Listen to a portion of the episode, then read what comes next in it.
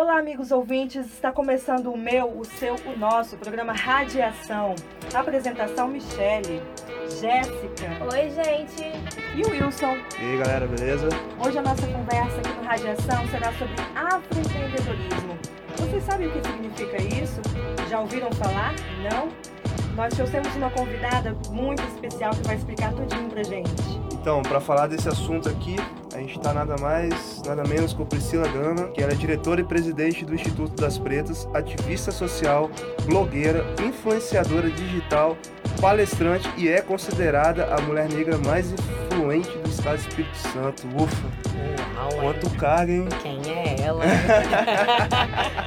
Muito prazer conhecê-la. Quantos títulos, hein? Seja bem-vinda à nossa radiação. E Priscila, pra galera que não conhece muito aí, explica pra gente esse termo aí, o afroempreendedorismo. Então, a primeira coisa que a gente precisa entender é que afroempreendedorismo é o desenvolvimento de produtos e serviços Uhum. pensados a partir da ancestralidade, ou seja, uma camisa com um corte diferente, com tecido africano, com uma estampa pensada que leva que leve-nos para o contato e com o orgulho negro. Nossa, Priscila, tem que ser uma coisa antiga? Não, não precisa ser uma coisa antiga. É uma coisa com a inovação dos nossos tempos atuais, da nossa contemporaneidade. E é isso que faz ser um afroempreendedor. Mas olha, é produtos e serviços. Isso quer dizer também que é afroempreendedor uma jornalista que pensa com recorte étnico-racial. Ou então uma blogueira que escreve para mulheres negras e também uma nutricionista que pensa em toda a dieta é, pensada para o povo preto, por exemplo, com as questões de anemia falciforme e tudo mais. Então é, eu posso dizer que é um mercado. Existe um Cri- mercado. Cri, é, existiu um mercado um pouco menor, você pegou ele e tá botando ele pro alto. Dera que vamos- fosse eu, né? Teve Não. alguém. Nossa! Na verdade, assim, eu sou, é, eu vamos sou uma motivadora, assim, Sim. desse movimento que, eu- que a gente chama de afroconsumo e que já existem alguns pesquisadores, entre elas Eusine aqui, mas é, é um mercado em expansão, na verdade. E em tempos de crise, por incrível que pareça, o afroconsumo tem, ó, botado aí os não negros no chinelo. hein? É? Pra que crise?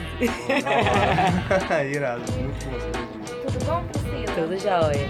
Então, você coordena, coordena uma ONG que trabalha diretamente com afroempreendedores.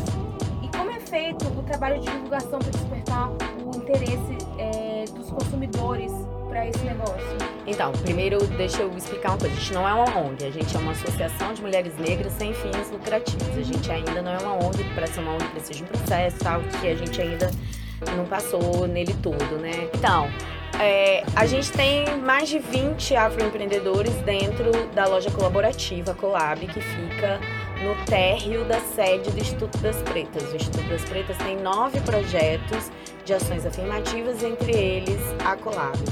Então, é, a princípio, é, a gente fazia muita divulgação, mas é muito orgânico, sabe? Eu acho que é, cada vez mais o homem e a mulher negra, a partir da auto-identificação, ele quer trazer para o seu dia a dia um brinco, um colar, uma pulseira, enfim, necessariamente não precisa ser uma roupa toda estampada, mas pode ser também, né? Então, assim, uma coisa foi levando a outra. É por incrível que pareça, hoje a gente gasta muito pouco com divulgação em redes sociais, por exemplo. Tudo é muito orgânico, né? É, o boca a boca sempre valeu muito pro nosso povo, que a tradição é a oralidade e a oralidade do nosso povo tá mandando a ver e a galera frequenta bastante. isso. Quem pode ser o afroempreendedor? Primeiro preto, né? Porque afroempreendedor branco, se bem que a gente já viu o pessoal aí das cotas querendo ser preto, né? burlando as cotas para afroempreendedorismo de vez em quando aparece alguém lá falando ah mas eu sou afrodescendente então afrodescendente e preto são coisas diferentes no nosso país Então, afrodescendente é todo mundo que tem no sangue o sangue negro. Graças a Deus, a maioria do nosso povo tem. Mas preto no Brasil é quem é lido como preto, não é só o tom de pele. Se soma dos, dos fenótipos que a gente chama. Cabelo, nariz, todas as características que te tornam negro. Essa pessoa pode pôr no das pretas. É só chegar lá todos os dias, de 10 a 6, é, segunda a sexta e de sábado, de 9 a 1. É só chegar lá, levar e aí a gente vai falar como funciona, como funciona o aluguel dos boxes. E aí é isso, é só saber. Tá, nessa mesma vibe, somente os negros podem consumir os produtos? Então eu entendo que afroconsumo é de preto para preto, mas consumo é todo mundo. E eu entendo também que a gente já ultrapassou algumas questões. Por exemplo, é, esses afroempreendedores, eles são empresários, né? Então eles querem entrar no mercado, eles querem vender, então eles querem vender para todo mundo. Então assim, não, para consumir é chegar lá, entrar e tirar o dinheiro da carteira. Tá. É, além disso, Priscila, a gente sabe que você tem o Encontro das Pretas, né? O, e aqui eu vejo que é o segundo maior evento afrocentrado do país. Fala pra gente aí como é que nasceu esse movimento, é, como é que veio a proposta, como é que ela está se ela está se consolidando cada vez mais. É, a gente fez críticas, a, é, né? A gente fez a quarta edição, sucesso de público, de crítica. Da hora. É, enfim, o Encontro das Pretas nasceu de uma ansiedade minha de juntar as coisas que eu via em outros lugares, né? Sempre viajei muito a trabalho, a lazer.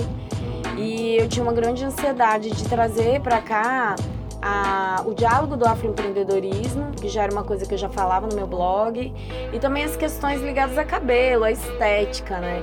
Porque a gente estava num boom de a galera deixar o cabelo era, eles falavam muito sobre cachos na época, né? Não crespos, graças a Deus agora a gente já tá falando dos crespos, não tem vergonha, tá acertando né, essa falha do processo. E as pessoas falavam muito de cuidar do cabelo, mas eu não via ninguém falando e cuidar dessa raiz interna da gente, né? Que é a raiz que tem que ser forte, tem que ser fortalecida, porque a gente mora num país muito racista, então se a raiz não tá fortalecida, na primeira esquina a menina alisa o cabelo de novo. Ah. E aí eu queria muito falar sobre isso e tinha um projeto que estava meio, eu estava muito sem tempo, viajando muito, trabalhava na iniciativa privada ainda.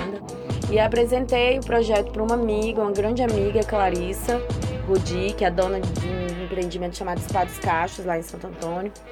Uhum. E aí ela me perguntou o que é que precisava, eu falava coragem, eu falei coragem, ela falou prazer, coragem, vamos fazer esse negócio. É, e assim nasceu o primeiro encontro das pretas e a partir daí muita coisa aconteceu. Já estamos na quarta edição indo aqui.